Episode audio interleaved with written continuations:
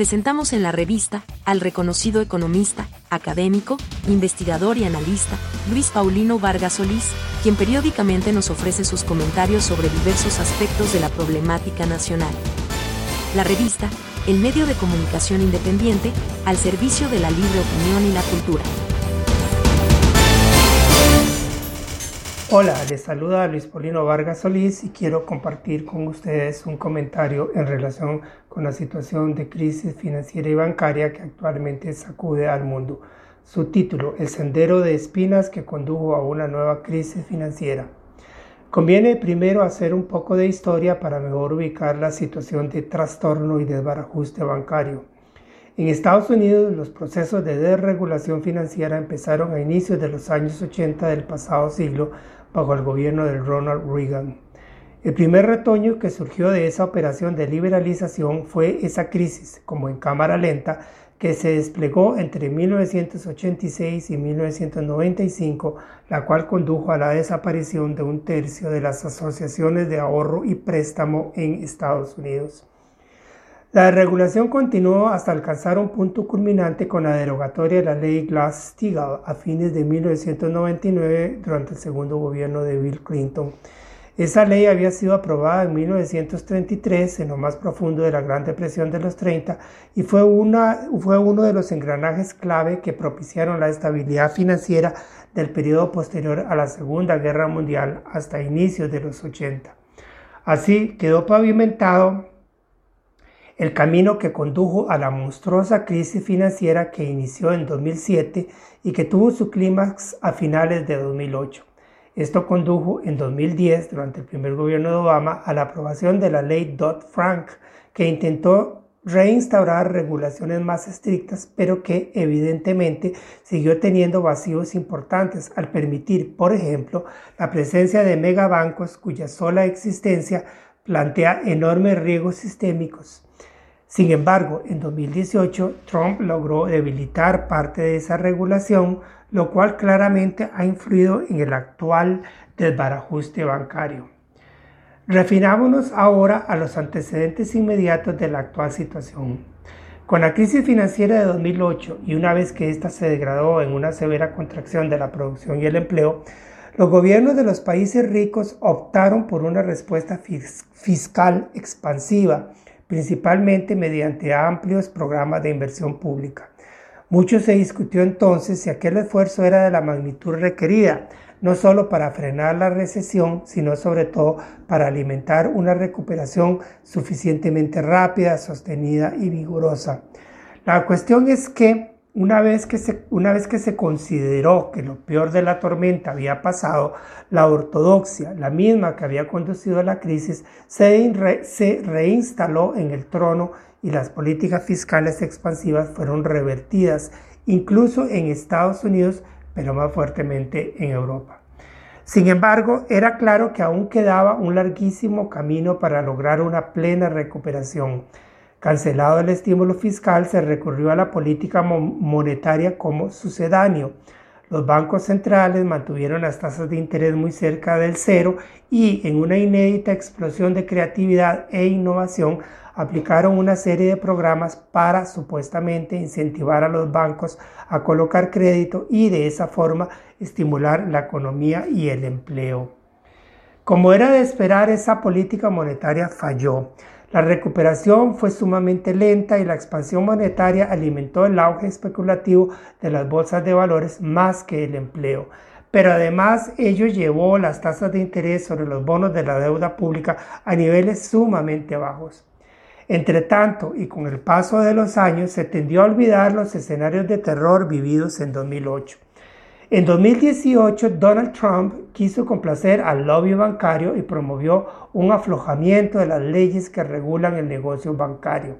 Pero además, y tal como lo anticipan las hipótesis de inestabilidad financiera de Hyman Minsky, los bancos empezaron a incurrir en comportamientos riesgosos y similar a otros momentos, también los reguladores se, se relajaron bajo el influjo de la ideología mágica de la autorregulación financiera.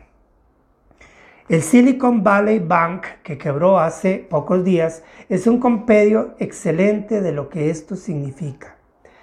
un compendio excelente de lo que esto significa. Durante los últimos 12 años, este banco creció al tiempo que lo hacía el sector tecnológico, el cual generalmente funciona con bajas ganancias, por lo que las bajísimas tasas de interés le resultaron toda una bendición.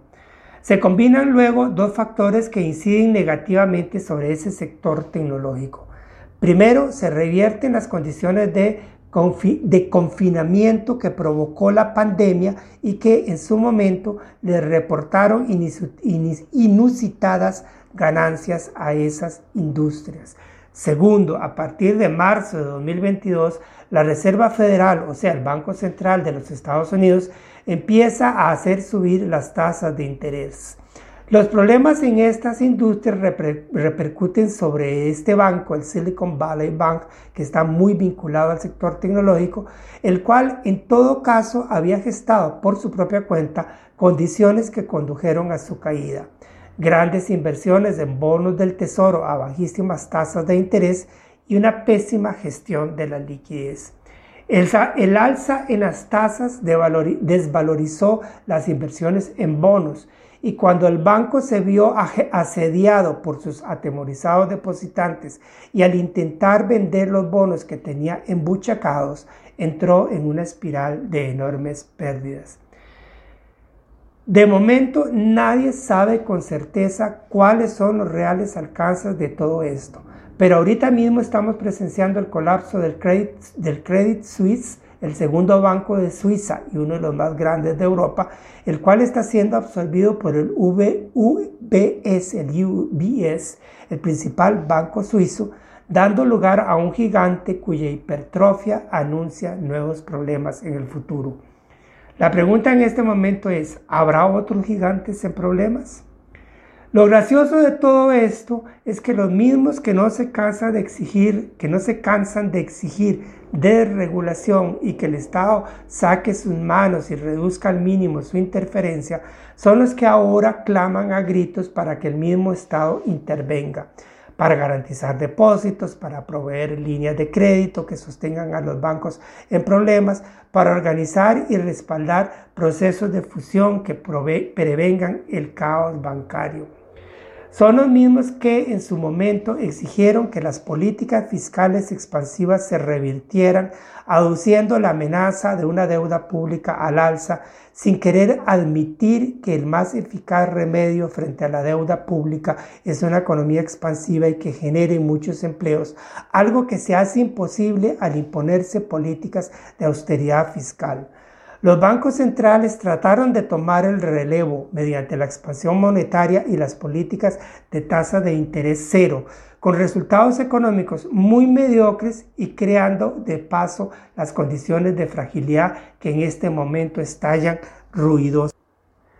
Sobre todo sigue muy vivo el sesgo especulativo y aventurero que caracteriza el negocio bancario actual. La misma interferencia estatal a escala masiva que en 2008 impidió el colapso al, eh, al, colapso al completo del sistema financiero estadounidense incentiva ese comportamiento porque ha convencido a los bancos de que pueden especular a la libre ya que papá Estado los salvará. Cuando el negocio va bien, presionan con todo para que la regulación pública se afloje, pero cuando les va mal, les va mal claman a gritos para que el gobierno les rescate. Este modelo bancario, gestado y fortalecido bajo el reinado ideológico del neoliberalismo, está agotado.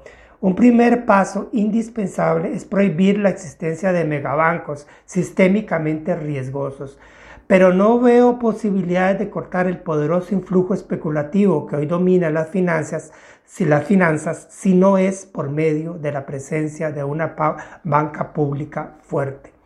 El caso de Costa Rica ilustra acerca de los posibles problemas y vicios que pueden afectar a esa banca pública.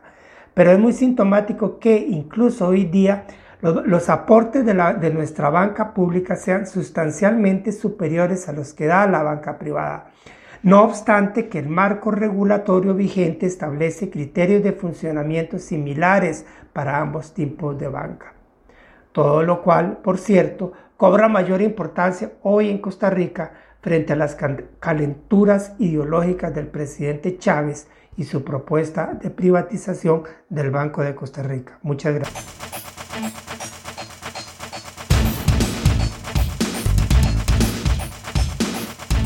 Le invitamos a seguir periódicamente los podcasts y artículos de Luis Paulino Vargas Solís en este medio digital. Puede encontrarnos en las principales plataformas de redes sociales, como la revista CR, el medio digital independiente para la opinión, el análisis, la información de actualidad y la cultura.